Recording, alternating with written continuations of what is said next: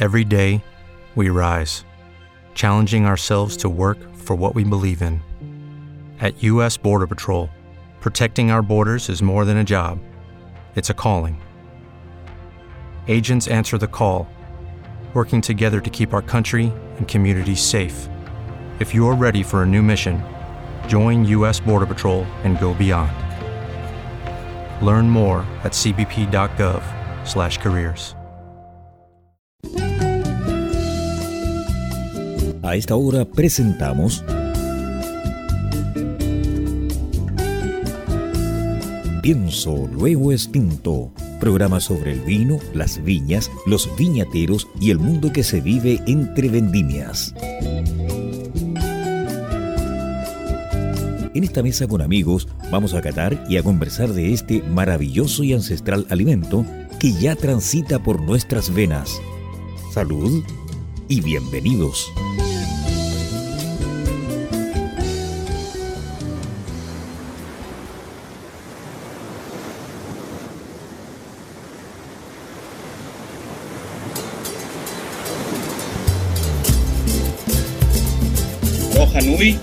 Maiterua Paenga, Ote Moana Nui. Akiva Kitetaina Anga Vino, Ote Pito, Ote Genua. E Maa Jotumatua, E Haa, Amaitai, Atu Iakorua, Taimau, Ote Haa, Pubino. Saludos a través del Océano Pacífico a nuestros hermanos viñateros en Rapanui. Deseamos que Otumatua los bendiga con abundantes cosechas y generosos racimos de uva. Salud.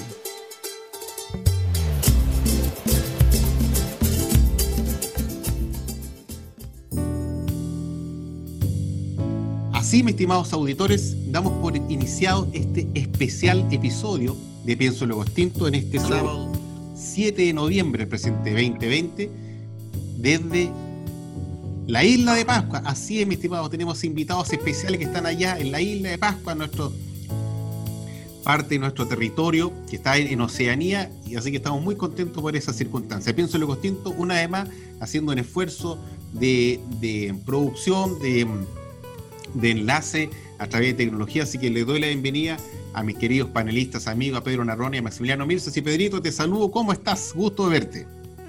Bien, Carlos, eh, muy contento. Generalmente estoy contento cuando empiezan los programas y los termino más contento por el vino que nos tomamos, pero contento porque primera vez que vamos a tener unos invitados tan especiales, eh, directas con una, con una conexión directa con la isla de Pascua, así que feliz. Y, creo que va a ser un buen programa donde vamos a aprender no solamente de vino, sino muchas cosas muy particulares. Max. Sí, eh, eh, yo viví en Rapa Nui en 1988, época en que no consumía vino y nada de alcohol, y jamás hubiera pensado en ese año que iba a estar hoy día al frente de un equipo que hace un programa de radio sobre vinos y mucho menos eh, conociendo a este equipo que se formó para sacar adelante un proyecto que yo creo que rompe más allá de ser un proyecto pionero o un proyecto innovador. O sea, voy a estar contando los años hasta que salga esa primera cosecha. Así que hay muchas preguntas, hay mucha historia, hay muchas coincidencias. Bienvenidos. Eh, vamos a empezar por el, invitado Rapanui. Bienvenido Poquijane, eh, perdón, Jaoa. Álvaro Arriagada, que ambos están en Rapa Nui, en Polinesia, y aquí eh, el enólogo que está también ahí poniendo todas las buenas energías a través del océano, Fernando Almeda. Buenas tardes, bienvenido a Pienso Luego Extinto. Buenas, buenas tardes. Adelante. Llorana para todos. Y hoy día no se dice salud, se dice manuía. O manuía paca paca, salud al seco. Max, pues quiero partir, pero con una solamente con una, con una pregunta general. Primero quiero preguntarle a los invitados qué están tomando o qué tienen en su copa. Yo, yo adelanté que estoy tomando un Premier, una buena vez, que acabo de embotellar la semana pasada, así que estoy viendo cómo va evolucionando y ustedes qué tienen ahí para ver cómo, cómo, relajan la vena, Carlos. En Isla Pascua, ¿cómo estamos en Isla Pascua? Sí. Mira, en Isla Pascua decidimos tomar un vino más de verano, así que con Poki traje un vino que es una mezcla de país con Malbec, porque de esa manera no tenía tanto tanino y como hace calor hoy día, decidimos probar eso para este programa de radio. Así que con eso estamos, con un país con Malbec. ¿Y, Tata Maule de dónde es? Este es de Maule. Maule. Maule y en el fondo tiene bastante frescor, una acidez media. En eso estamos. Qué bueno. Oye, ¿y qué temperatura, perdona, perdona Fernando, qué temperatura allá tienen hoy día en este momento? Eh, la isla siempre tiene temperatura alta. Eh, hoy día deben haber unos 25 grados, ya 27. Y lo mínimo que se, que se siente aquí o que se mide aquí son 18 grados. Okay. Esto es normal, ¿no es cierto, Poki? Sí, eh, disculpen, tengo que hacer un, retroceso. Max, agradecerte las palabras del inicio del programa, en realidad para, para nosotros y para mi pueblo, en realidad siempre hacer un gesto cultural en el, en el inicio y en el final siempre es eh, bienvenido y siempre es muy valorado. Eh, así es que Maururu por esa introducción. Eh, con respecto al clima de, de, la isla, hoy día se pegó un aguacero en la mañana que, que corrió por las calles, era, era harta agua y, y, nosotros lo tomamos como una bendición para las parras. Eh, pero ahora deben haber, no sé, unos 23, 22, 23 grados. Hace bastante calor, abrió el cielo y estamos disfrutando este vino eh, fresco en este momento. Así es que Maururu, gracias Max, Pedro, por, por tan cordial bienvenida, Carlos, agradecer. Eh, salud. salud. Manuía, Manuía no paca paca aún. Manuía, Manuía. Manuía Oye, mira, eh, yo, observando algunas fotografías, imagino que el viñedo está entre la cantera de los Pucaos y el Aju Akiri. ¿Está por ahí? Em, está eh, efectivamente camino hacia los siete Moai, camino hacia Aju Akiri, eh, pasando la cantera de, de los Pucaos, a mano derecha hacia, hacia los cerros. Eh, la parcela es una parcela eh, bastante escondida, queda como en, en, un cráter, eh, volcánico. Entonces no, mucha gente la conoce, no mucha gente nueva, los viejos lo conocen harto. Claro, porque yo el, el, otro día estaba, estaba conversando con Fernando y le, o sea, de inmediato, considerando el viento que hay en la isla, pero que el predominante es del sur, el sur, el sureste, eh, quisieron protegerse del el viento sur y quizás en una especie de manabay eh, eh, bastante más grande que Fernando comparó con la misma técnica que usan en las Islas Canarias, los agricultores. No, sí, eso es para Álvaro, Álvaro, Álvaro. Si Álvaro, mira, yo desde que empezó el proyecto lo único que hago es ver el teléfono, las fotos que me envían y hablar por teléfono todo lo que hacen. Es la única información que tengo. Me meto en Google Earth, pero intento bajar cosas, investigo temas de, que estamos viendo, ¿no? que pueden ser eh, complicados para la isla, pero en la isla, desde que empezaron a plantar, yo no he estado. O sea, a mí me han enviado fotos, capaz de que ni lo hayan plantado todavía bueno, no, es broma, ¿eh? es una talla, es una talla. Pero a mí me llegan, a mí me llegan fotos de que todo está plantadito, ordenado, con riego, ¿no? Impecable. Pero me imagino que será tú. Por eso que hablen ellos. Por eso que hablen Te mandamos la parte bonita, Fernando. No, no, te mandamos la parte fea, porque me retas cada vez que te mando una parte fea. Dice, pues hombre, que me hablan en un españolísimo que me toco. Sí, bueno, la situación de, la isla eh, post pandemia de es complicada con respecto a los vuelos. Los vuelos hoy día están cerrados a la isla, para que se entienda por qué, por qué no hemos invitado a Fernando. o sea, la invitación está, de hecho hemos requerido mucha mano de obra y Fernando nos hubiese venido bien para reírnos un poco. Muy bien. Yo mira, yo intento enviaros lo que necesitáis, que también eso es un problema, ¿no? Porque desgraciadamente la comunicación es mala, no se puede ir pero además, eh, por lo que me comentan tanto Poki como Álvaro, hay, es, es difícil, los recursos son escasos, eh, es difícil encontrar los materiales que se necesitan para poder llevar a cabo cualquier proyecto agrícola. Entonces, bueno, yo estoy intentando hasta ahora por lo menos ayudarlos a que tengan, bueno, pues los insumos que son necesarios, además de las plantas, ¿no? Los insumos que son necesarios para que pueda tener éxito la plantación. Y la verdad es que está siendo un problema hasta ahora más logístico que un problema climático o, de, o agrícola, por decirlo de alguna manera. El tema logístico es un tema y es un tema que no habíamos considerado en su inicio, pero que bueno, lo estamos resolviendo y creo que lo estamos resolviendo bastante bien. Pero bueno, dicho eso, por lo que me ha comentado Álvaro y Poki, el tema del viento, como tú comentabas, Max, es un tema y un tema complejo, pero yo creo que bueno, que, que, habrá que ir analizando, porque lo que me dice Álvaro, que el viento sopla por todos lados, no, no solo la influencia que dices tú del, del sureste, sino que al final es un viento que, bueno, que te puede soplar por cada lado con intensidades más o menos importantes y eso hace que las plantas, como vosotros sabéis, se deshidraten de manera rápida, incluso si el crecimiento vegetativo es muy rápido, también se puedan perder los brotes, ¿no? Entonces, bueno, estamos ahí dándoles vueltas a ver cómo podemos trabajar con esas condiciones, a ver si será necesario poner cortavientos o, bueno, en general, por lo que me dice Álvaro y Poqui también, los agricultores allí trabajan, intentan tener cortavientos naturales, incluso están poniendo algunos cortavientos artificiales y bueno, estamos en eso, estamos trabajando en eso para ver hasta dónde podemos llegar a manejar el, tema del viento, que es uno de los problemas que, estamos, o bueno, que vamos a tener. Hasta ahora las plantas son pequeñitas y todavía se manejan solas, pero en cuanto empiecen, pues tendrán, no sé, 10-15 centímetros eh, de altura, eh, ya el crecimiento vegetativo está empezando a, a, ser más y más rápido y bueno, cuando tengan más altura veremos cuál es la influencia. ¿no? pero por lo que me comenta Álvaro y Poki va a ser un tema complicado.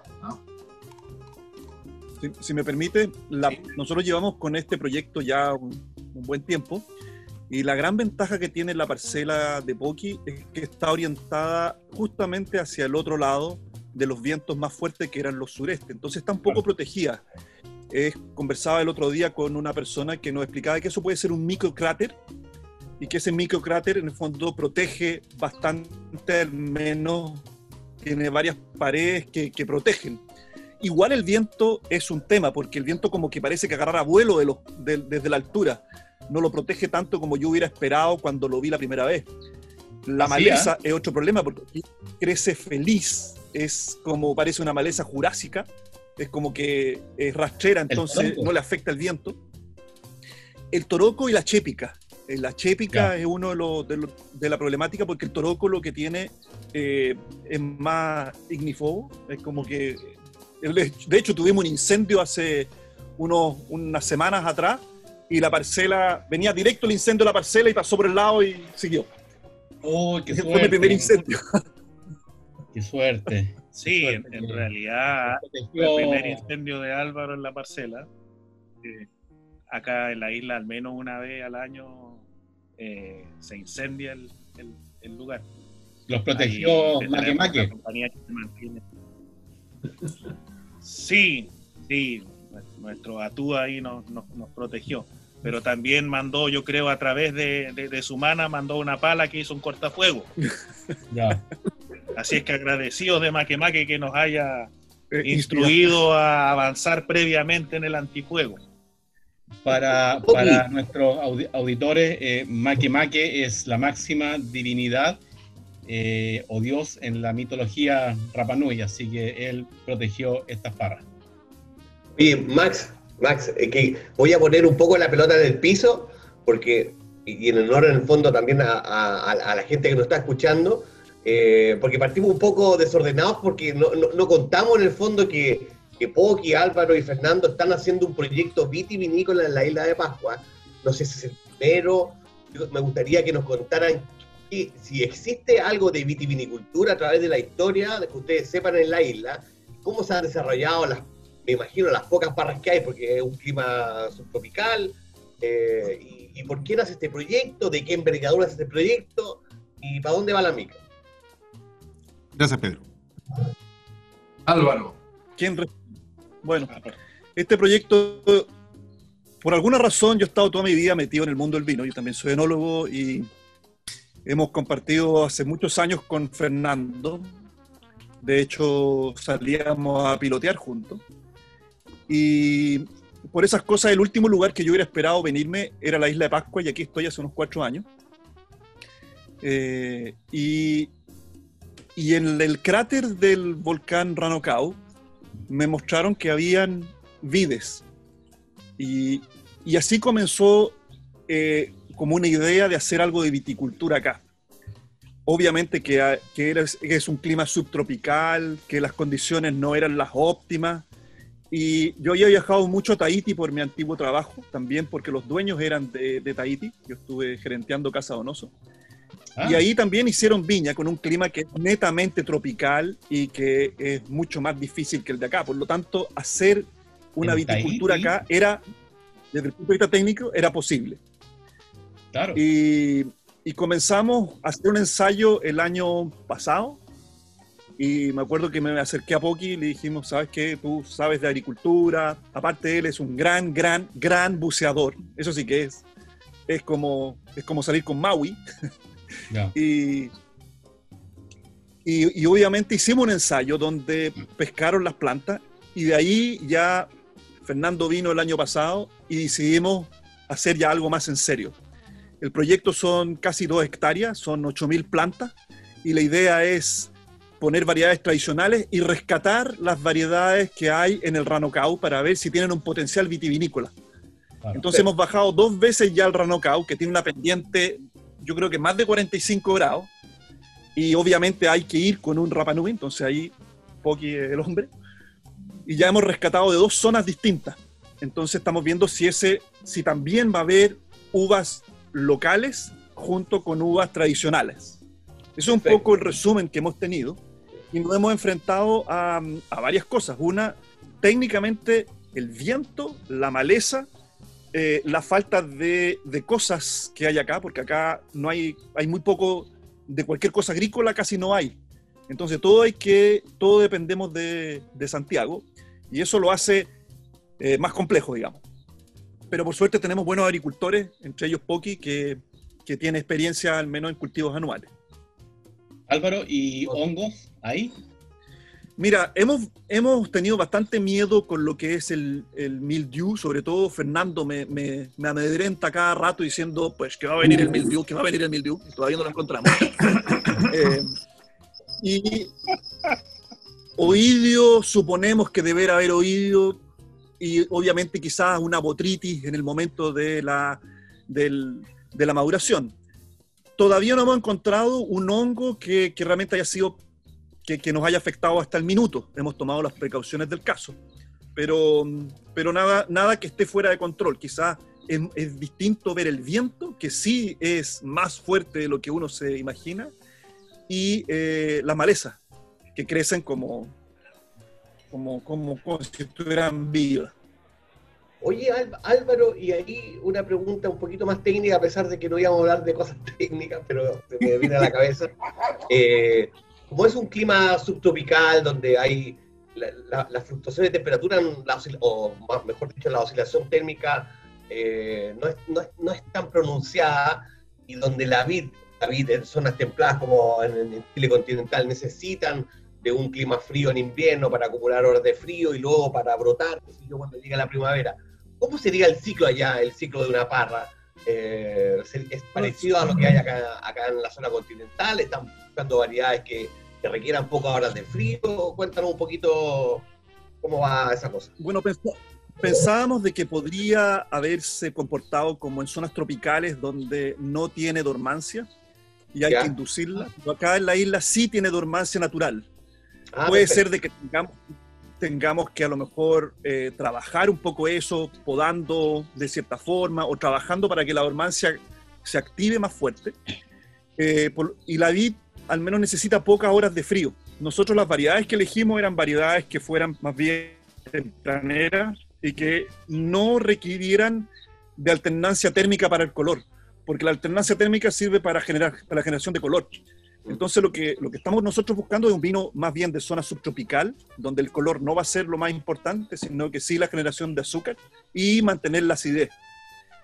Nosotros estamos pensando quizás en un vino espumante, donde la segunda fermentación la queremos hacer bajo el mar. Entonces, Ah, además, aprovechar las condiciones climáticas que hay acá. Ok. Ah, ¿Qué la- están la- pensando en qué? yo, yo creo, yo creo que Álvaro se está adelantando un poco, ¿ah? porque bueno, todavía no lo tenemos muy claro, pero como a Poki le gusta el buceo, a Álvaro también y a mí también, bueno, estamos pensando en algo bajo el mar, pero bueno, del bajo el mar ya veremos, ¿no? ¿Y están ustedes pensando en que su primera cosecha sea 2023, 2025? Vas- Es, es difícil, ¿ah? pero, pero bueno, le estamos poniendo, intentando poner todas las fichas para tener un buen desarrollo vegetativo este año. Y si todo resulta bien y no tenemos ninguna incidencia rara en el transcurso, capaz de que podamos tener cosecha el año que viene, no lo sé, ¿no? La Ah. verdad es que sería lo ideal, ¿ah? no, no lo creo, pero sería lo ideal. Pero por, por las fotos y por lo que hemos estado hablando con, con Álvaro, el desarrollo vegetativo está siendo muy bueno. Entonces, si, si podemos eh, incrementar ese, ese desarrollo de manera rápida durante los próximos 3-4 meses, yo creo que a lo mejor no, no, no producción completa, pero a lo mejor se puede sacar unos kilitos el año que viene para empezar a hacer pruebas, ¿no? Ahí, ahí veremos, ahí veremos. Pero de todas maneras, Álvaro y Poki tienen el feeling un poquito más a la mano. Yo solo veo las fotos y creo que, bueno, se podría hacer, ¿no? Ellos tienen el tema un poco más claro, ¿no? ¿Y so- solo espumantes? Bueno, la No verdad es que no la, la verdad es que no lo sabemos. Elegimos estas variedades de ciclo corto porque, bueno, creemos que el tema del clima va a ser un tema, ¿no? Y creemos que lo que comentaba Álvaro, la dormancia es importante. Entonces, bueno, con un ciclo más corto podemos manejar un poco más las cosas. Pero bueno, hay que valorar, ¿no? En principio hay una variedad tinta, una variedad blanca, vamos a ver, ¿no? Estamos abiertos. Tendremos que empezar a hacer diferentes, a practicar diferentes protocolos de vinificación para ver, bueno, si vale la pena hacer un vino espumoso, un vino tranquilo, blanco, tinto, rosado, no sé, estamos abiertos todavía a cualquier opción. Pero bueno, no, no duda, no cabe duda de que nos gustaría, pues, como un tema así de meta, romántico, porque nos gusta a todos el buceo y el mar, que sería súper, súper entretenido poder hacer una segunda fermentación bajo el agua. Pero, bueno, como te digo, el tema es, estamos abiertos todavía a valorar a ver qué es lo que pasa, que todavía hay muchos interrogantes y yo creo que primero tenemos que solucionar los, interrogantes agrícolas antes de poner a solucionar los interrogantes enológicos, ¿no? Porque hay un montón todavía de interrogantes agrícolas. Y Fernando, Fernando, ya se dieron ¿cuáles son cuenta quién es el soñador y quién es el que pone el freno en esta, Sí, en esta reunión, ¿no? Por si En acaso. travesía. o esta pregunta a, Po- No a Poki, nota. en realidad. a Poki en realidad. Poki, tú que estás ahí en el...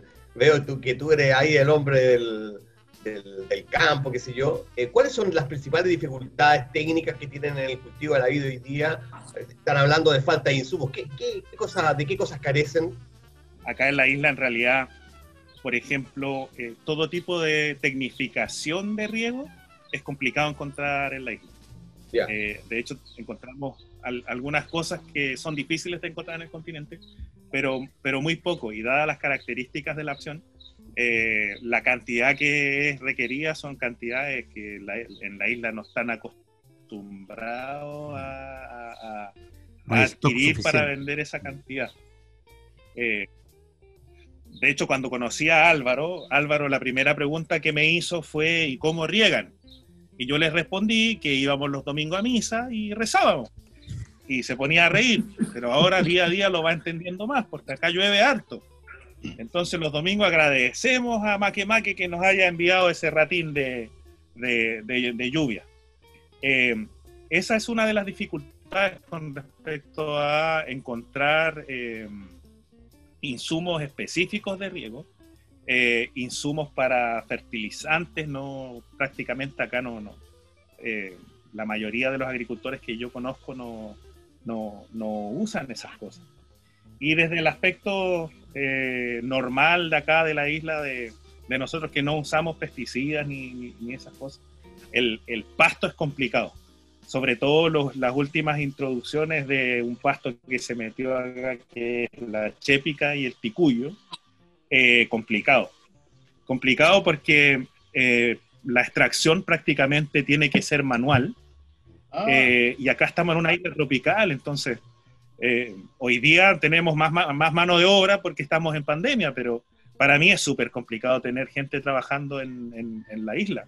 ¿Por qué? Porque naturalmente se da, y más con la pandemia, eh, que la gente quiere estar con la familia, eh, con este clima a uno le da más ganas de disfrutar, entonces a veces no, no siempre es fácil encontrar eh, gente que quiera estar la cantidad de horas que nosotros requerimos en la parcela. pero por eso le dejé esa parte a Álvaro. Entonces Álvaro está buscando ahí siempre personal para, trabajar allá en la parcela. Y con respecto a la parra, eh, yo prefiero dejarle esa parte a Álvaro porque yo voy aprendiendo en realidad en este, en este mundo. Yo me enamoré del mundo del vino eh, desde que partió este proyecto. Eh, fui creyendo y hoy día soy un ferviente evangelizado cristiano de parra. Estoy evangelizando a la isla con respecto al consumo de, un buen vino. Eh, pero, pero todos esos problemas con respecto a la parra son problemas nuevos para mí, que yo lo estoy viendo eh, como segundo año. Oye, oye Poki, dos, preguntas. Ya no, no la tengo más, no la tengo más a mi también. no, al contrario. Pero, pero uno, ¿Ustedes tienen eh, algún conocimiento, su ancestro, algún conocimiento de, algunos de pasados que hayan hecho vino o, allá en la isla de Pascua? Y lo segundo es, ¿qué eh, alcohol toman allá en la isla? ¿Alcohol moderno? No, ¿qué alcohol? Cerveza, vino, pisco, ron, tequila, whisky, no sé. Eh, como vino antiguo, mi generación prefirió el vino que venía de allá del continente. Quizás alguna vez se hizo algún tipo de brebaje en la generación de mi papá, eh, pero como que haya sido algo masivo no, no se hizo. Ya. Seguramente los primeros misioneros cuando, cuando trajeron las primeras parras hacían su, su vino, eh, pero, pero yo no alcancé a vivir esa época. Alcancé a vivir más eh, una época antigua, que fue la de los 80-90, en los cuales se tomaba se tomaba harta cerveza y pisco. Pero cuando entró el whisky, el whisky se ha mantenido hasta un par de años atrás que, empezó a, retomar la cerveza. La cerveza he visto, eh, por lo menos desde mi círculo de amigos. Eh, en realidad, tengo un experto aquí a mi lado que, conoce muy bien con respecto al consumo de los diferentes tipos de alcohol. Eh, pero esa es mi percepción desde lo que yo veo eh, en, el barrio. Pero con respecto a las ventas y información tangente, yo creo que Álvaro es el más indicado para, para darte esas cifras con números y detalles. Esas cifras y detalles lo vamos a dejar para, para, la vuelta porque vamos a tener que hacer nuestra primera pausa de avisaje. Usted, mi estimado auditor, nos está escuchando a través del 89.5, el dial de la frecuencia modulada Radio Portales y a través de www.portalesfm.cl. Pienso lo distinto, una vez más haciendo un gran desafío de producción y con esta transmisión a través de Zoom desde la Polinesia, desde la Isla de Pascua con nuestros grandes invitados. Vamos y volvemos, no se despegue de la frecuencia. ¿Gustas del buen vino y también del cine? ¿Quieres interiorizarte de esta armoniosa unión? En el libro Vinos de Película, del escritor y comentarista Maximiliano Mills, nos enteramos de las mejores películas y documentales sobre vinos. Solo descárgalo en amazon.com. Maestranza Etol más de 50 años en el mercado dando soluciones a nuestros clientes en la reparación y fabricación de repuestos industriales. Cumplimos con los más altos estándares de calidad, mantención de despalitizadoras, diseño e instalación de estructuras de acero inoxidable, tuberías SMS y todo lo necesario para la industria del vino. Maestranza Etol, calle Eusebio Lillo 261, teléfono 32 221 44 16 Valparaíso.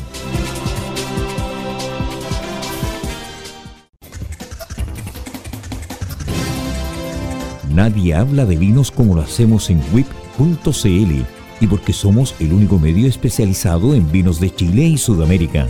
Auspiciado por sus lectores. Por ti, no por bodegas. Gracias a tu pasión por el vino, podemos ser www.wip.cl. Sí, WIP, el único sitio web de vinos independiente de Chile y Sudamérica. Estamos presentando Pienso, luego extinto.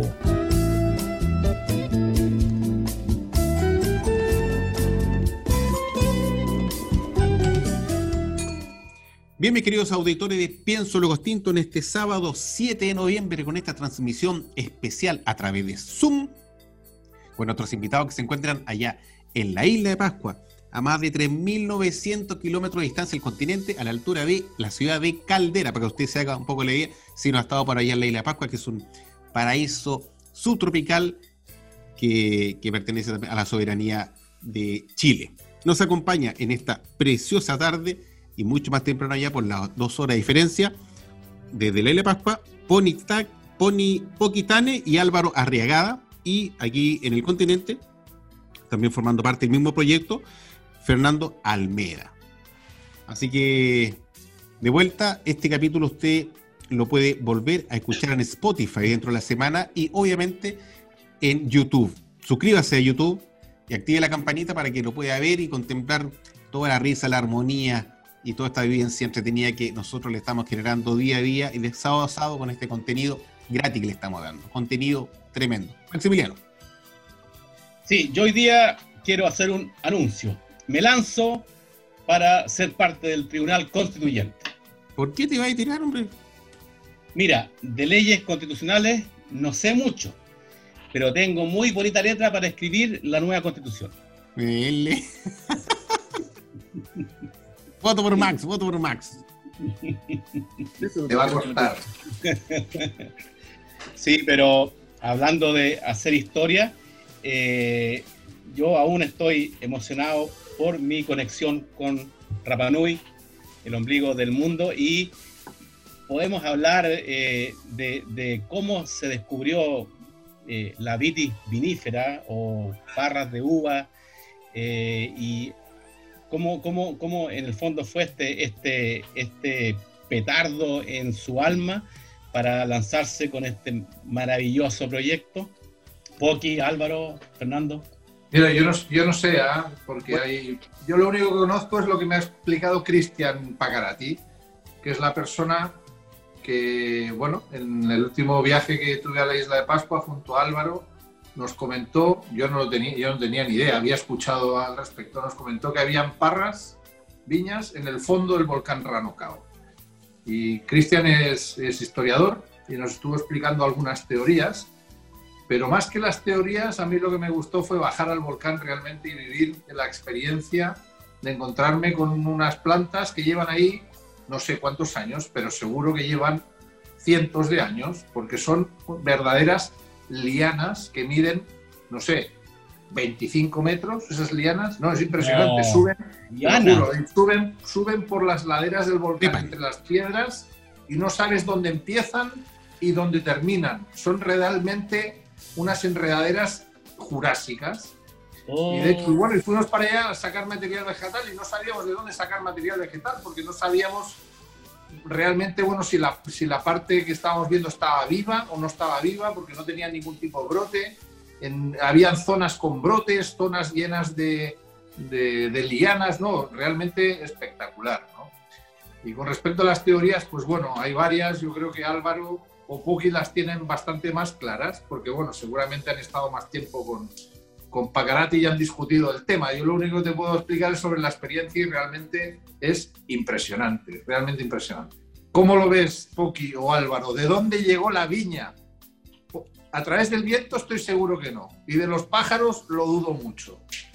Mira, nuestras conversaciones con Cristian Moreno, que es parte de nuestra cofradía de isleña, y con Cristian hemos discutido harto el tema. Entonces hay dos, dos, dos grandes teorías. Una que lo trajeran los franceses desde el lado taitiano, y por lo tanto podría ser una variedad que no sabemos cuál. o los españoles o los chilenos desde el lado continental, que podría ser otra variedad. Eh, pero todavía no sabemos muy bien qué es lo que hay, porque cuando uno baja al volcán se encuentra por lo menos con tres variedades distintas. Uno se encuentra con una uva de color verde, una uva de color rosada y por otra ladera se encuentra con una uva de color más, más tinta. Eh, por lo tanto, recién estamos rescatando para saber qué es lo que tenemos, porque no hay certeza de lo que, de lo que hay acá. Eh, a veces da producción, otras veces no da producción, eh, y quizás ahí Poki puede complementar un poco más porque sí hay historia de la uva en distintos lados, pero no necesariamente historia de vino. ¿Poki? Eh, sí, bueno, igual para, aseverar un poco con respecto a, a lo que manifiesta Álvaro, eh, algunos años en realidad eh, se da y otros años hay mucha mayor producción en, en, en cuanto a, a, las parras. Eh, más que todo hablar de, de, es hablar de, hoy día una, reserva gigantesca eh, de muchas plantas endémicas que hay y que habían en la isla. Eh,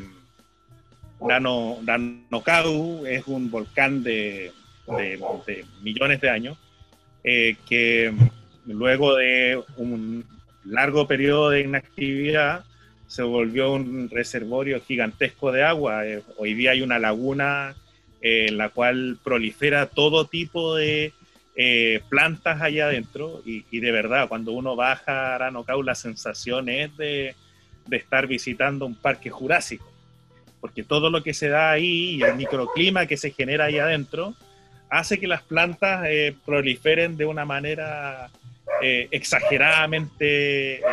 eh, buena, por decirlo. las parras en realidad, nosotros yo desde que recuerdo de niño siempre íbamos a, a sacar eh, eh, uva para comer. Ahora, también quiero decir algo, algo gracioso. En Dapanui, eh, la uva se le llama vino. Y Álvaro me dijo muy bien. ¿Por qué? Porque todo, todo está predestinado a, al, al, objetivo de, la planta más que, más, más que del mismo fruto. Así es que por lo, por lo mismo, eh, yo no he escuchado mucho eh, las historias de los viejos con respecto a la elaboración de vino, pero más que seguro que hacían algún, algún zumo, algún brebaje ahí con, con condiciones alcohólicas eh, que hasta el día de hoy no, no, no las cuentan. Pero, pero de seguro las hay, de seguro, hay un montón de historias. O sea, disculpa Poki, porque eh, yo tengo el, libro, me lo leí hace mucho tiempo, ¿habrá algún antecedente en el libro que escribió el padre Sebastián Engler, La tierra de Jotomatúa, si él hacía vino para misa? Sí, Poki, yo tengo, le puedo dar un dato que, que es bien interesante. Yo estuve conversando ayer con, yo soy agrónomo y estuve conversando con una muy amiga mía, eh, se llama Erika Salazar, trabaja en línea, ella es doctora en genética, y bueno, estuvimos hablando harto rato, y me comentaba que ella, eh, en, el departamento donde ella trabaja, tiene el, reservorio genético más importante de Chile eh, en cuanto a vides viníferas y, bueno, frambuesas y otros o sea, cerezos y otras cosas más. Está también eh, trabajando fuerte por la preservación de, de, estas variedades genéticas que están un poco olvidadas y perdidas, y la trabajan pequeños productores. Eh, y está iniciando un programa donde me invitó a mí eh, a hacer, eh, hacer propagación de estas, de esta, bueno, toda esta, toda esta información genética de las vías, una información molecular, que en el fondo que es infalible. No sé si en el mundo existirán 3.000, 4.000 tipos de vides. En Chile ellos tienen un reservorio de 300 y tantas. Están básicamente todas identificadas, así que si a ustedes les interesa por algún otro motivo, está esa posibilidad de poder identificar en el fondo el origen. Aquí el, el, origen no es americano, sino que realmente viene, vino de Europa.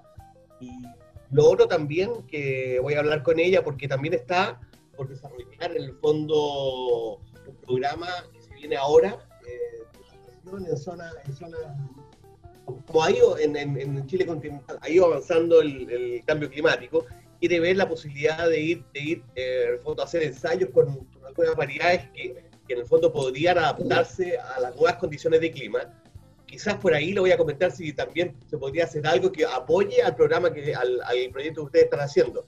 Eh, hay recursos para eso y, y me, lo, me, lo, pidió que, que, le buscara gente porque ella estaba metida en el tema de investigación, en el tema productivo y de vino. Así que yo creo que sería sumamente quizás entretenido e interesante poder ahí ver si se puede hacer algo. Yo les dejo las puertas abiertas y voy a hablar con ella por si, por si todo suma. Eh, yo creo que... Qué buen, eh, de todo. Súper bueno, muchas gracias por el apoyo, pero las noticias viajan como el viento. Yo ah. desde hace dos años que soy consultor, consultor vitivinícola, y estoy trabajando en un proyecto financiado por FIA y por INEA, en Itata y a través de, de, una colega de, de, INEA que se llama Irina Díaz, que está trabajando con Patricio Henriksen de Línea también, que es compañero de, la persona que tú hablas, están empezando un proyecto genético de rescatar eh, de la zona del Maule fundamentalmente variedades. Igual me enviaron un WhatsApp en la mañana diciendo, chuta, envíanos el material vegetal de la isla de Pascua para ver si podemos valorar el ADN, el origen y todo el rollo. Claro, ah, mira, El, contacto, lo que estamos viendo es que, bueno, el protocolo un poco para poder sacar muestras no es, no es fácil. Y el tiempo, al parecer, por lo que me explican, que yo no tenía muy claro, pero el tiempo entre sacar las muestras y que lleguen al, laboratorio es crítico. Entonces me estaban preguntando un poco el lead time, el tiempo en que, que nos podemos demorar entre sacar las muestras y que lleguen al laboratorio. El tema es más o menos peludo, lo tendré que hablar con Álvaro y con Poki, porque tendremos que logísticamente analizar si eh, se puede hacer en 24 horas o en 48 horas, porque me comentaban que si no es un problema. Pero realmente es una incógnita de lo que hay en la isla y bueno, esta ayuda por parte de... Porque esto al final, la responsabilidad de este proyecto a los tres, por lo menos a mí, eh, es un tema no menor, ¿no? Para mí es un proyecto país. De hecho, el proyecto de plantación de viña y de elaboración de vino en Isla Pascua nos lo está financiando un organismo del Estado que se llama FIA, que es la Fundación para la Innovación Agrícola, ¿sí? Y bueno, y eso significa que, bueno, que tenemos que responder y que la responsabilidad no es menor, ¿no? Por eso que, que bueno, hay que ponerse las pilas con todo este tema y toda la ayuda que pueda llegar externa, bienvenida sea. O sea que muchas gracias por, por, por tus comentarios y consejos, ¿sí, Pedro? No, perfecto. Sí. Me parece. Yo, claro, yo no, yo no sabía que estaban, ustedes estaban financiados por el FI, pero de todas maneras, en lo, que, en lo que se puede apoyar, ahí estamos atentos siempre. Sí. ¿Ustedes cuándo, cuándo esperan o estiman ya haber identificado cuáles son estas tres parras que encontraron al fondo del cráter del volcán Ranocau? O sea, no tenemos claro si es una, son tres o son veinte. Lo que sabemos es que hemos sacado material vegetal y ahora tenemos que ponernos de acuerdo con, con el INEA para que nos hagan los análisis de ADN de, de las muestras que enviemos para ver si es un genotipo o son varios genotipos. No, la verdad es que no lo tenemos, no tenemos claro. Yo no sé, Álvaro, si según algo, no sé, Álvaro tiene más impresiones al respecto, porque él es el que últimamente ha podido sacar el material vegetal, ¿no? Entonces, no, mm. no sé. Mira, yo creo que por lo menos necesitamos un año más para que la planta que rescatamos crezca, la identifiquemos y tratemos de separar un poco las distintas cosas que hayan. Como recién lo que la gente nos ha dicho, dicen que hay tres variedades, pero no sabemos si son tres o más, o, o es una sola, que es falta de madurez. Entonces, todo eso tenemos que evaluarlo. O sea, es que no hemos hecho ni comparación ampelográfica entre las parras, ¿no? Ah. Tú sabes que cada, cada variedad tiene una hoja, una forma de la hoja específica, ¿verdad? Entonces, la verdad es que hasta ahora, como no tenemos, eh, recién hemos sacado el material, todavía no hemos comparado si una hoja es idéntica a la de la otra, a la de otra parra. Por lo tanto, no tenemos ni comparación que se dicen, dicen los técnicos ampelográfica. Pero bueno, poco a poco yo creo que tenemos, el proyecto es a cuatro años, o sea que tenemos tiempo para poder, para poder averiguarlo. ¿sí? Fernando, Fernando, Dime. estoy recibiendo acá unos WhatsApp, unos correos donde me dicen que por qué ese tono españolísimo que tienes tú, hombre, caramba. Yo es que, yo- Porque yo es yo que dicho que ya vamos a contar la historia tuya, coño. Que llegaste por allá por el año 90, arrancado o no. Con Amaro. Mira, mi, su- mi suegro, mi suegro tiene 85 años. Llegó cuando tenía 20 y todavía tiene acento español, todavía. Es un tema que yo no sé, no sé por qué, pero chuta, no se sale. ¿ah? De todas maneras, cuando tú llegas a, cuando yo llego a España me dice, pero tú, ¿tú de dónde vienes? Claro, te queda ese acento también de aquí, ¿no? Entonces, no tienes un acento ni de allá ni de acá, ¿sí? Como dice la canción. Un bicho raro, ¿qué se le va a hacer? ¿Qué se le va a hacer? llegaste joven a Chile. Llegaste muy joven. ¿Y por qué llegaste a Chile? Cuéntanos. Yo llegué al- en el año 91, llegué eh, a trabajar en una empresa española, llevaba un tiempo trabajando allí y me dijeron, oiga, ¿usted se quiere ir a Chile a trabajar en una empresa, en la empresa Cervinos? Y me vine, me vine directamente de Barcelona a Curicó. Llegué el año 91 y sigo en Curicó.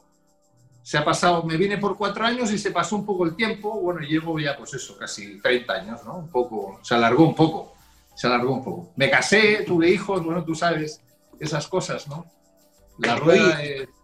Y tengo entendido también que hay una ahí, hay una hay un legado de unos buenos caldos también, pues, o sea, una, una empresa MT que al final fue bastante innovadora en la década de los 80, cuando ni siquiera llegaban los estanques de acero inoxidable, los tajos que se llevaba esta empresa donde tú trabajabas, eh, y fue parte un poco de la revolución que empezó con el recambio, con la nueva vitivinicultura chilena.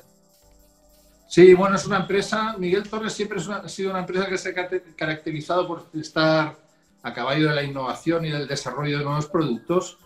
Y bueno, a mí me tocó durante estos 30 años hacer eso, ¿no? desarrollar productos para los diferentes mercados enfocados a la innovación. Y bueno, salieron, han salido productos súper entretenidos durante estos años. Yo no sé si tú te acuerdas de un espumoso que se llama Estelado.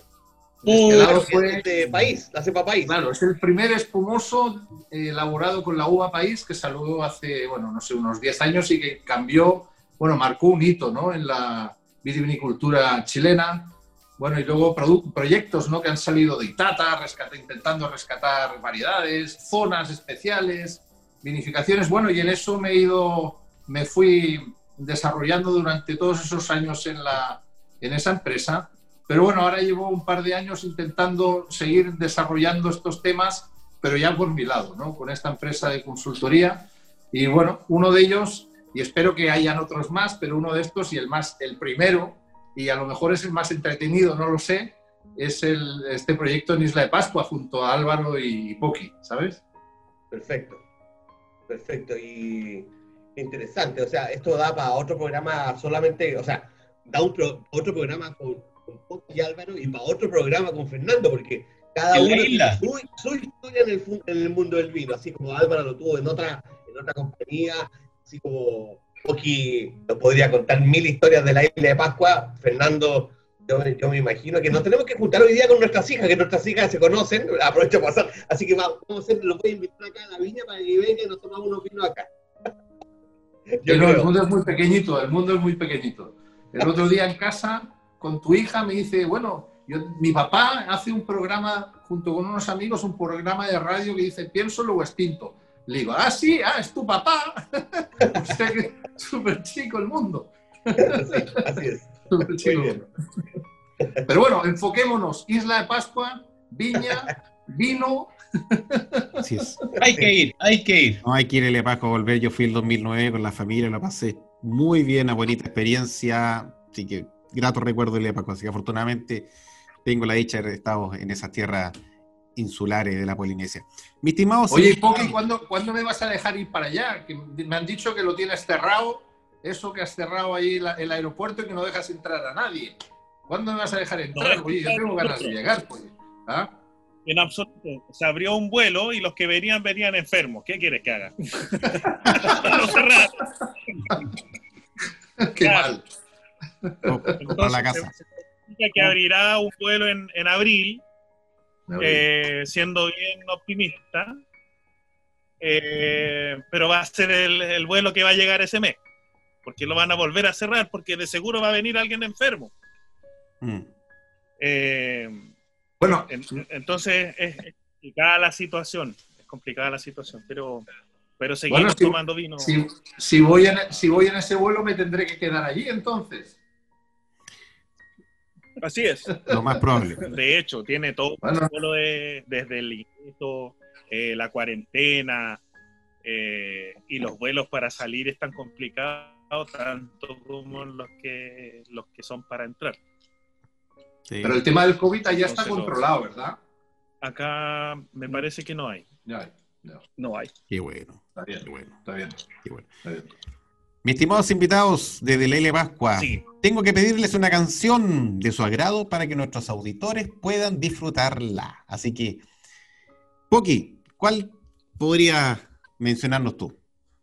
Eh, mira, hay un, hay un tema bastante bueno eh, que es como un himno, sobre todo para, para los jóvenes Rapanui cuando, cuando añoran su tierra. Es un tema del, mítico y gran cantautor Quioteao. Eh, espero que lo tengas en tu repertorio.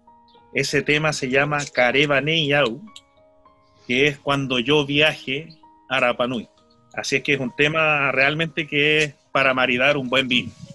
Maximiliano, como tú que sabes mejor este intérprete, tú pides la canción. Sí, a nuestro radiocontrolador Alexiño de Portugal le pedimos el tema de un gran Rapanui que se llama Care Baneyau por eh, Kio Teao, cantautor y compositor y músico y tallador y buzo, una leyenda de Rapanui.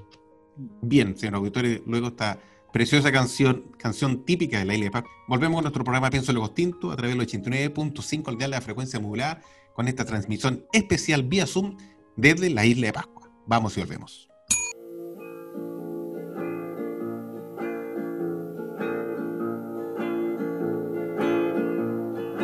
Carevaneia Iruna itemanure Mairuna Anatani maikakoe Erapanui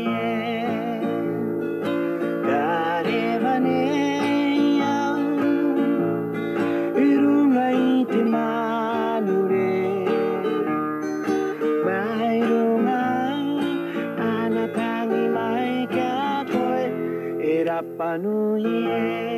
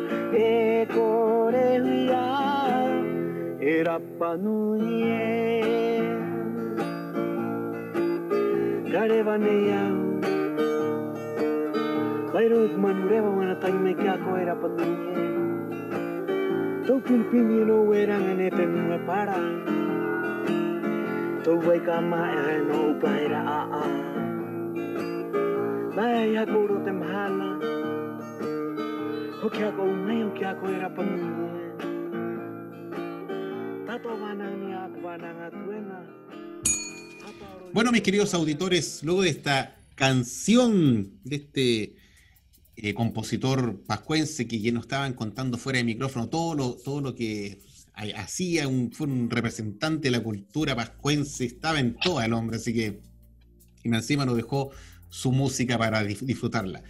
Usted nos está escuchando a través del 89.5, el dial de la frecuencia modulada Radio Portales y a través de www.portalesfm.cl. Por esta circunstancia, la tecnología, nuestros invitados desde la isla de Pascua no están, no están presentes en este último segmento porque la conectividad se fue, ¡pum!, se fue a las pailas. Así que nos quedamos solamente con Fernando para seguir la última consecución de estos minutos que nos quedan. Así que, Fernando, seguimos contigo, te vamos a estrujar los últimos minutos que quedan.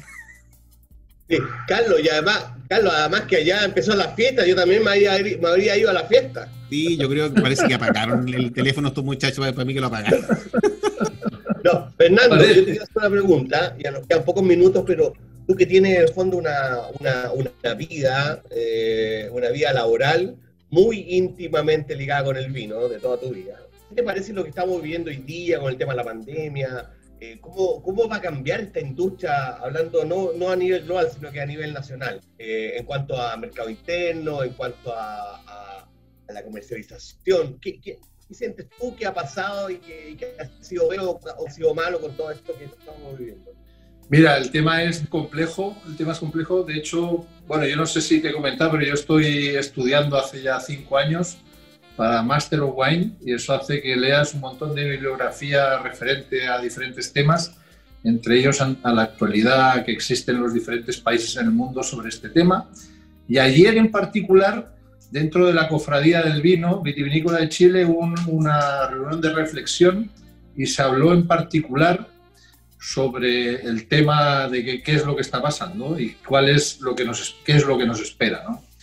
Entonces, bueno, hay varios fenómenos y es, y es complejo llegar a analizarlos porque todavía no hay demasiados datos. Pero al parecer el consumo de vino es estable a nivel internacional y a nivel nacional en particular.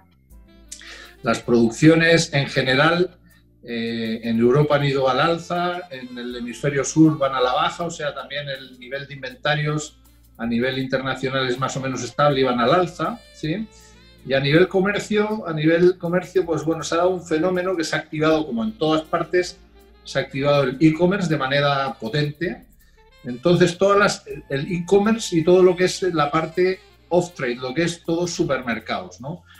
Entonces, las empresas que tenían en estrategia de comercialización y tenían las fichas puestas en lo que es eh, off-trade o supermercados o e-commerce pues está funcionando y está funcionando bien. En Estados Unidos ha sido, ha sido espectacular, hay empresas que les ha ido espectacular. En Chile hay empresas que están funcionando muy bien a ese respecto, pero todas las empresas que están enfocadas en lo que se llama on-trade o oreca, que es fundamentalmente esa parte del consumo que son restaurantes, eh, hoteles, eh, bueno, toda esa parte donde tú tienes que consumir el vino en algún lado, pues le está yendo fatal, muy, muy mal. Y desgraciadamente, muchas de las empresas que están enfocadas hacia ese canal suelen ser empresas pequeñas y empresas de vinos normalmente de, de calidad un poquito más alta y un poco más cara. ¿no? Entonces está dando eh, ese, ese escenario de que empresas un poco más grandes, empresas con precios de venta a precios retail un poco más bajos están subiendo sus ventas y les está yendo bien, pero en contrapartida empresas un poquito más pequeñas o empresas que están dedicadas a lo que es el on-trade le está yendo muy, muy mal. Entonces, para futuro, pues bueno, eh, se ve un futuro incierto. De hecho, ayer hablaba la persona representante a Wines of Chile que el presupuesto del año que viene todavía no han hecho nada porque no tienen claro. Pasamos de una de una pandemia tremenda a principios de año en Europa, que se llegó a estabilizar y que todo estaba funcionando más o menos bien y ahora están empezando a, a, tomar. En España no había toque de queda, o sea, tú hablas con un español hoy en día y no sabían, ¿y qué es eso del toque de queda? Hoy día tienen toque de queda en España, ¿no? Dices, ¿pero qué es eso, no? Algo que aquí a nosotros, bueno, te suena y puede ser tener más o menos la idea de decir, bueno, que no sé, es esto de que no puedes salir de la casa de tal hora a tal hora y demás, Ayer no tenían ni idea de lo que era, ¿no? Y hoy están experimentando eso, o sea que hay un panorama muy, muy incierto, pero lo que está claro es que el e-commerce ha llegado para quedarse y que hay que poner fichas en ese tema si tú quieres, eh, hay que ser flexible, por otro lado, y que hay que ponerle fichas al tema e-commerce para poder eh, llegar al consumidor, porque es difícil, sobre todo cuando eres una pequeña, una empresa chica, poder meterte en supermercados o en el off-trade porque es, es, complicado. Entonces, bueno, hay un escenario, como te digo, bastante complejo, bien incierto, que demanda flexibilidad y que demanda apostar por el por el e-commerce en general, creo yo. ¿no?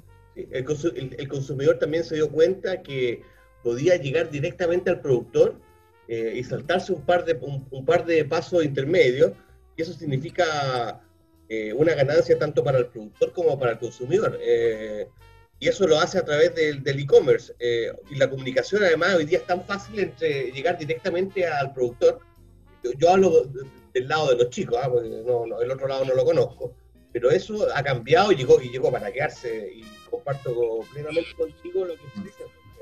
Hay un tema ahí, hay un tema que es un, para mí es una caja negra, que es todo el tema de la distribución, ¿no? Sea aquí o en cualquier otro lado, el tema de la distribución de todo lo que se vende por e-commerce es una asignatura pendiente que tenemos, por lo menos aquí en Chile, y que está generando dolores de cabeza porque es difícil, ¿no? O sea, tú puedes llegar directamente al consumidor, puedes ofrecerle los productos que, quieres, eh, que, tiene, que quiera el consumidor, les puedes vender, pero otro tema es que les llegue y que les llegue en condiciones más o menos aceptables a un valor más o menos aceptable. pero, Fernando, Fernando, eso también eh, yo te puedo contar por, mi experiencia, eh, con mis vinos de Tremont, en y, y, con, y con mis pares de móvil, en que en forma paralela a todo, esta, a, todo este crecimiento del e-commerce, han aparecido empresas que hoy día te garantizan, y créeme que es así, una entrega en 24 horas de Santiago.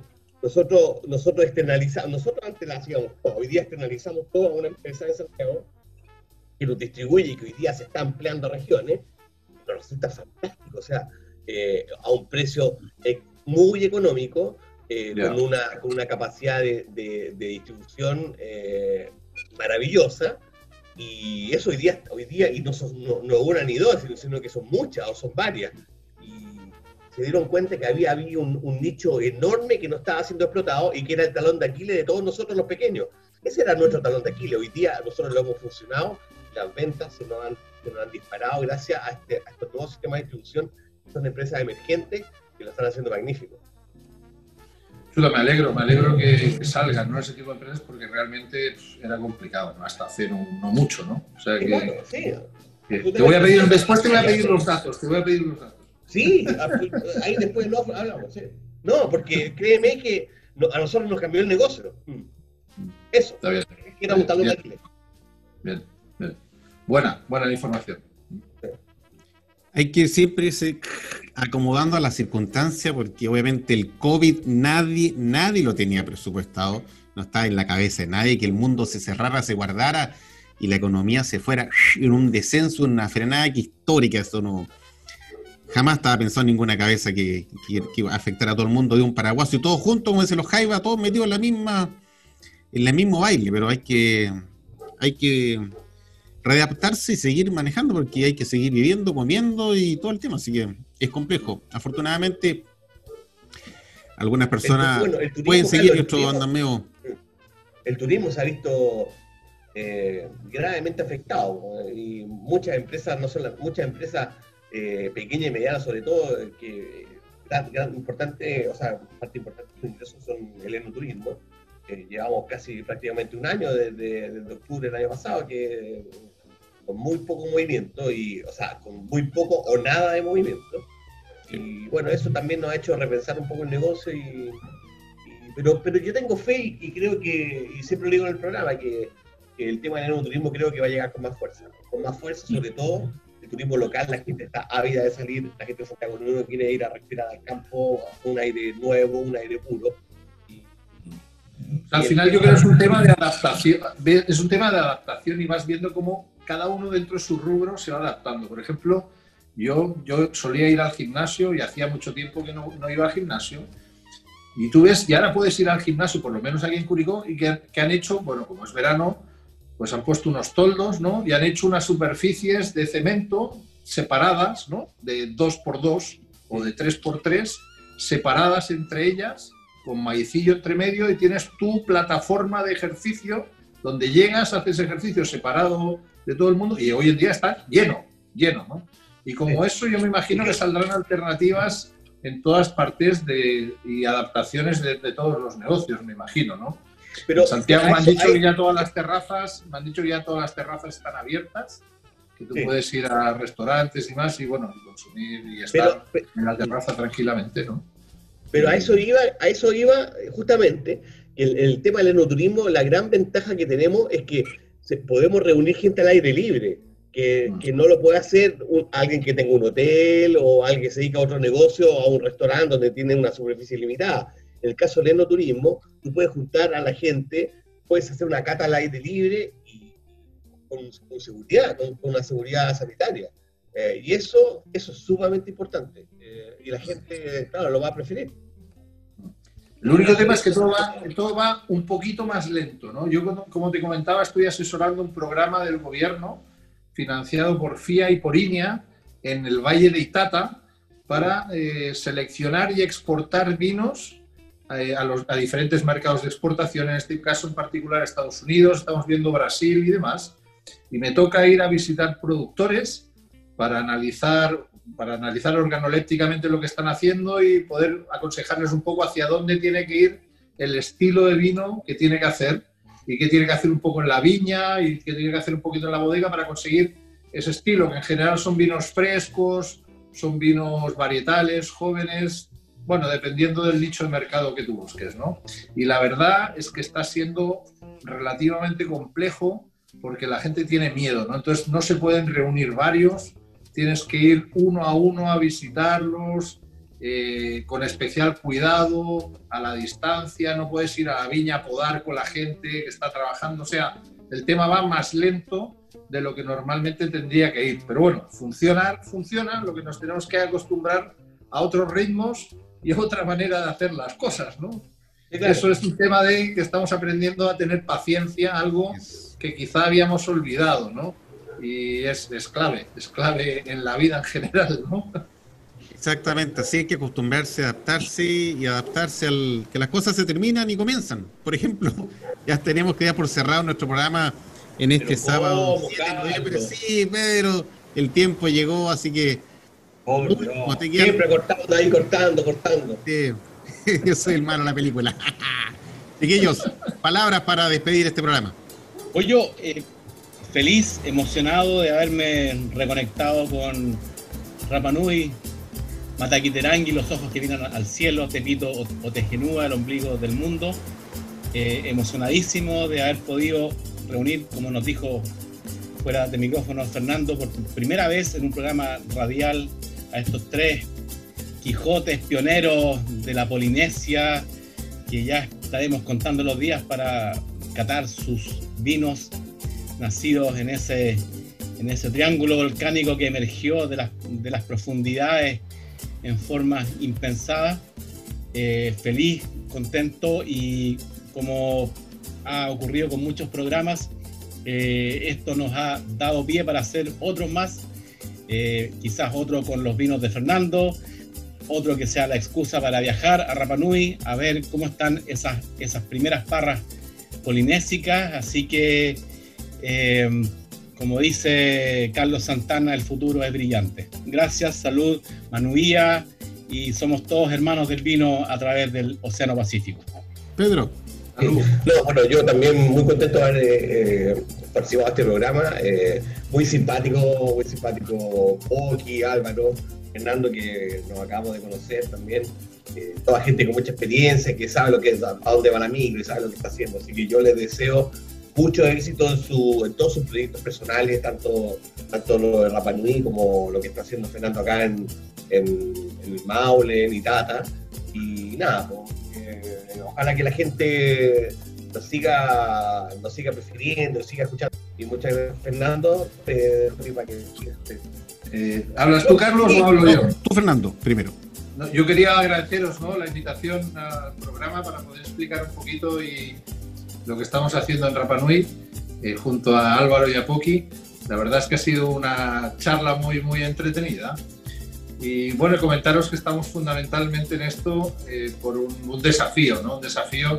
Yo eh, no soy tan viejo, pero llevo, llevaré mis espaldas ya, no sé, 40 vendimias como mínimo. Muchos años estuve haciendo vendimias en el hemisferio norte y en el hemisferio sur. O sea que van sumando, sumando. Yo te diría que tengo, no las he contado, ¿no? pero te diré que llevo más de 40 vendimias en el cuerpo. Y realmente cuando llega la vendimia es algo, un bichito que te, que te sube por la guata, que, es, que, te entusiasma, ¿no? que te alegra, que, te hace vibrar. Y cuando sobre todo intentas llegar a zonas extremas y a condiciones que nunca has podido trabajar con ellas, es algo, es un desafío, es algo súper, súper entretenido eh, enfocado mucho en lo que es fundamentalmente la parte técnica. ¿no? O sea que este proyecto está siendo para, para los tres, ¿no?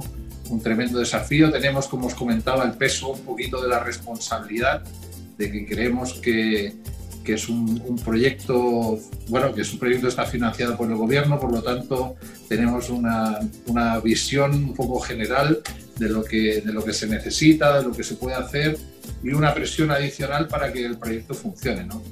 O sea que nada, eh, encantado de, de, haber estado con vosotros y gracias por la invitación porque ha sido súper súper entretenido y hemos podido explicar un poquito lo que estamos haciendo en Isla Pascua. Ahora solo hay que esperar a que lleguen los vinos, no más, que bueno, falta un año, dos años, poco tiempo, no corre rápido. Sí. Así es, mi querido auditor, usted se ha enterado a través de nuestro programa el día de hoy que existe un proyecto y va a ver sus resultados en uno o dos años más desde la isla de Pascua. Así que va a ser algo novedoso, entretenido. La, lo escuchó aquí en Pienso Luego Tinto, como primicia con los tres exponentes, con los tres socios, en vivo, en directo. Nos despedimos en ausencia de Álvaro y Poqui, que están allá en, en, en Pascua, y por esas circunstancias la tecnología, conectividad, se nos cayó, pero no importa, nos seguimos presentes y le mandamos nuestro saludo a Fernando, agradecerle su presencia, su tiempo, a mis panelistas Maximiliano y a Pedro también. Un abrazo por ustedes, como siempre, muchachos. La estamos rompiendo, como siempre, en Pienso Algo Tinto. Salud para todos, se cuidan. Salud. Y hasta la próxima semana. Chao, chao. Salud, salud, salud, salud. Salud ya. Hemos presentado Pienso, luego extinto.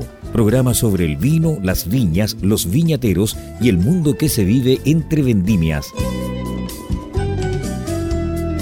En esta mesa con amigos hemos catado y conversado de este maravilloso y ancestral alimento que ya transita por nuestras venas.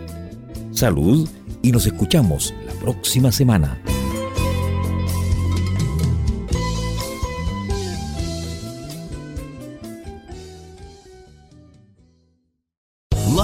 Casino asking people what's the weirdest place you've gotten lucky? Lucky? In line at the deli, I guess? Aha, in my dentist's office.